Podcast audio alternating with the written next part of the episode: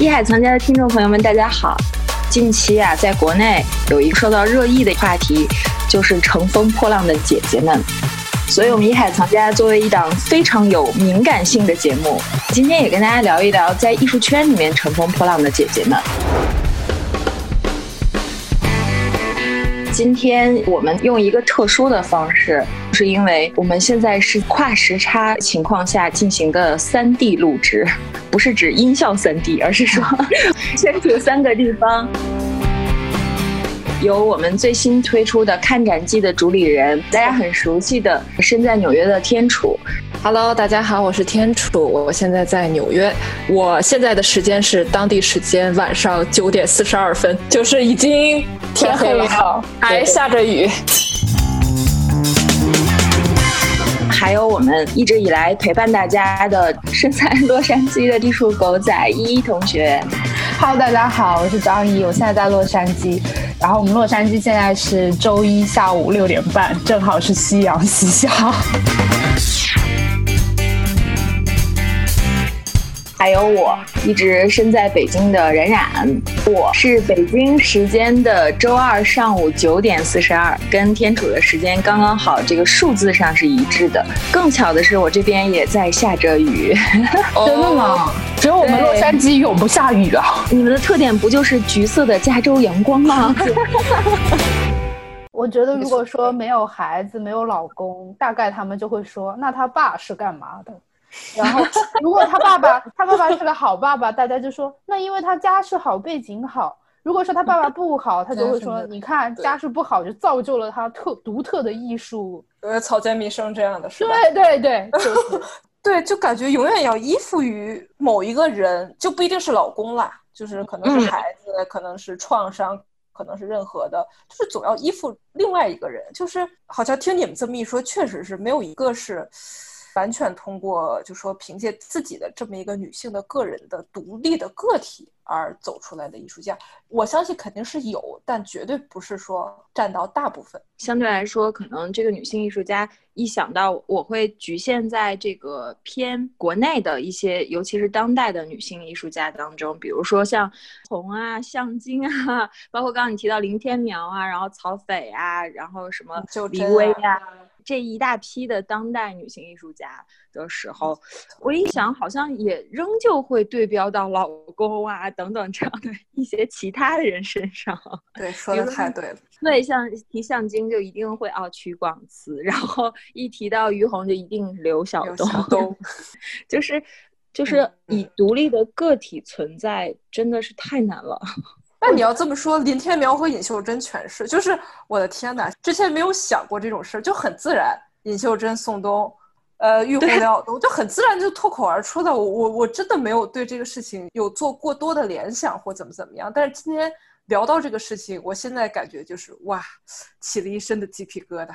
一个我觉得可能是就是这种艺术可能都是个圈儿，然后可能艺术家惺惺相惜，所以会有这些美好的 couples。而且我觉得可能。任何人吧，你脱离掉他的，就比如说家庭背景啊，然后他的呃成长环境啊，也是不太现实的。只是说我作为一个女性的艺术家，大家更容易去联想到她的老公、她的家庭。就是相比于一个男性艺术家，可能大家比较不可能去八卦这些事情，而是更注重的他的那个艺术作品来评价这个人，从他的艺术创作来看待这个人。只是说女性会。更容易的被大家就是一下就想到，哎，那她老公是谁啊？就是会有这样的一个偏见在里面。我觉得，包括你看很多男性艺术家简历，就是啊，他这段时间叉叉叉叉年到叉叉叉叉年，他在某个地方，后来他又从这个地方搬到另外一个地方，他做过什么样的工作，怎么怎么着，就是很集中于这个男性的个体，他干过什么事情。但是女性艺术家好像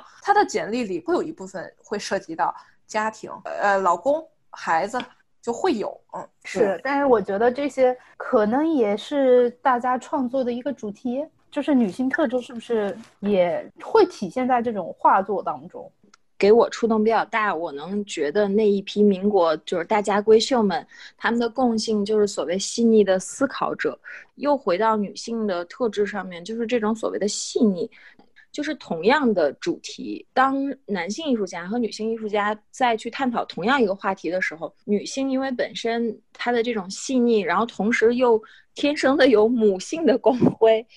就是从某种程度上，比如说同样去画一瓶花，那可能女性去观察花的一些细节，包括它色彩的处理上面。跟男性就会有明显的差别。我一直自己个人觉得，绘画就是一个人性的表达。那无论是中国的还是西方的，无论是传统的还是当代的，其实它重点还都是在表达内心嘛。所以在这么一个前提下，最终探讨的都是人性，它才可能会打动到我们。在这么一个前提下，那可能如果说。大前提是女性是细腻的且具有佛心的，所以从某种程程度上，他们的作品出现的那种力量可能就会更隽永，就是或者是更绵长。对我，我我特别同意。其实刚才然然讲的，其实我就想起了男人和女人的这种思维上的不同。就很多男性嘛，大家第一把男性很多男性称之为大猪蹄子，第二个就是钢铁直。其实确实这个是。事实就是男性的这个思维方式，他更偏向于理性，就是，嗯，哪怕你是男性艺术家，那你其实处理起来事情会比女性艺术家更加的啊讲逻辑，注重最终的事物的完成的这个目标。当然，女性呢，她就会更偏感性啊，面对一些事物，就是对那些细节是特别在乎的，有一种嗯，要把活在当下的感觉吧。在我看来，就是女性对身边事物的感知能力会强，就是哪怕你是一个小的线头，一盆小的植物，就像然然刚才提到一一瓶花，就是女性，就像你现在面对一个电脑屏幕一样，女性呢，她能把你不停的放大、放大、放大、放大，男性呢，就是给你缩小、缩小、缩小、缩小，就是可能这个是就是我听完然然讲之后我的感受吧。呃，所以女性，我觉得她更能去触摸，就是说，你平常在这个电脑屏幕上，如果是正常尺寸的话，你看不到的那种，呃，那种事物和东西，就说女性她可以，女性艺术家可以带你走进一个更加敏感、可触摸的那么一个动态的一个环境中吧，就是所以传达出来都是那种啊，特别细腻、特别绵柔，稍微有一种纠缠不清的那种。感觉暧昧，听上去很暧昧的样子。对对对，这个词用的很好。对，讲到这个，就是呃，我还想到一个例子，就是可能说女性她更能站在女性的角度上思考一些东西。原来的时候，大家穿衣服不是都很复杂嘛？就是呃，那种欧洲的人就得穿那个束身衣啊，然后一层一层又一层。然后我想讲，就是香奈儿她那个时候在做她的这个服装王国的时候。他后来设计小黑裙、设计他那些衣服的时候，他就是强调说应该要穿着舒服，所以我觉得他这是站到了一个女性，我作为这个穿着衣服的这个人，我应该有的一种体验，而不是说哦，我只是穿给别人看，或者是你们在看我的时候，这衣服应该怎么穿，或者是大家一直觉得女性应该怎么穿衣服。我觉得就是因为他能够。在那个地位，在那个位置上，就是说，作为一个设计者，作为一个艺术家，然后他能够提出来，我作为一个女性的感受，我要穿着舒服。所以才能后来会有这种服装上的这种变革，然后让大家能够穿衣服能够越来越舒适，越来越舒适。我觉得这也是就是女性的一些艺术家，她能够站在女性的角度上去思考这些东西的时候，对后面的这些服装的变革，其实它的影响也是很大。想要用两个比较有代表性的这种民国女性，就一个是潘玉良，另外一个就是张充和，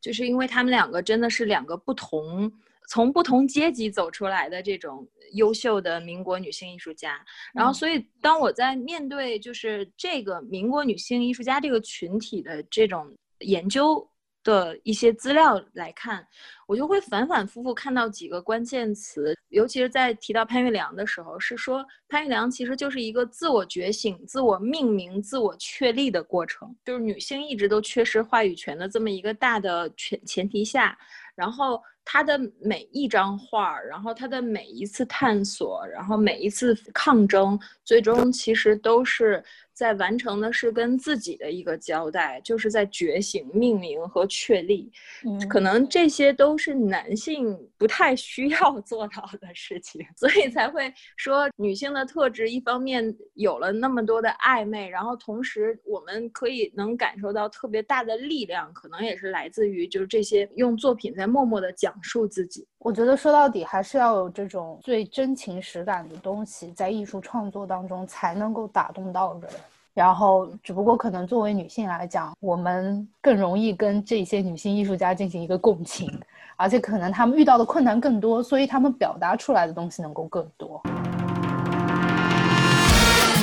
女性跟男性比起来，就唯一的不足可能就是这些社会资源分配不到位吧，就是我们没有那么多的机会。